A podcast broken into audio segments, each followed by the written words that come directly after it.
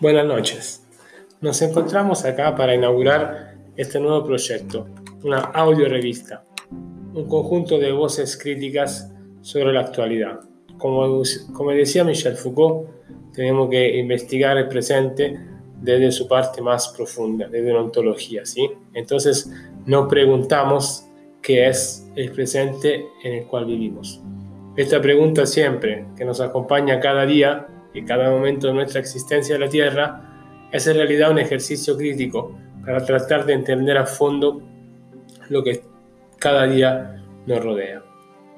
En este, esta experiencia que queremos proponer es una, una apertura nada más, una apertura de un espacio que podemos aprovechar para reflexionar, para entender y para proponer.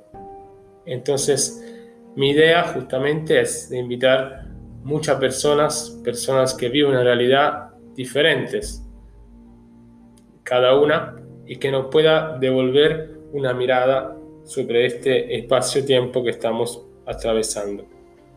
Todo esto se da de una forma oblicua, diagonal, atraviesa nuestra existencia, nuestro cuerpo, nuestra psiquis, y hace que cada uno pueda de alguna forma llegar a eh, construir una mirada, perfeccionar una actitud y llevar en adelante un cambio constante de la realidad. Esta realidad la producimos nosotros y a la vez estamos producidos por la realidad misma. Y entonces la pregunta es hasta dónde podemos llegar a cambiar nosotros para después poder cambiar la realidad que nos rodea. Este ejercicio, este desafío que muchos de nosotros diariamente llevamos adelante es en realidad lo que yo llamo actitud crítica.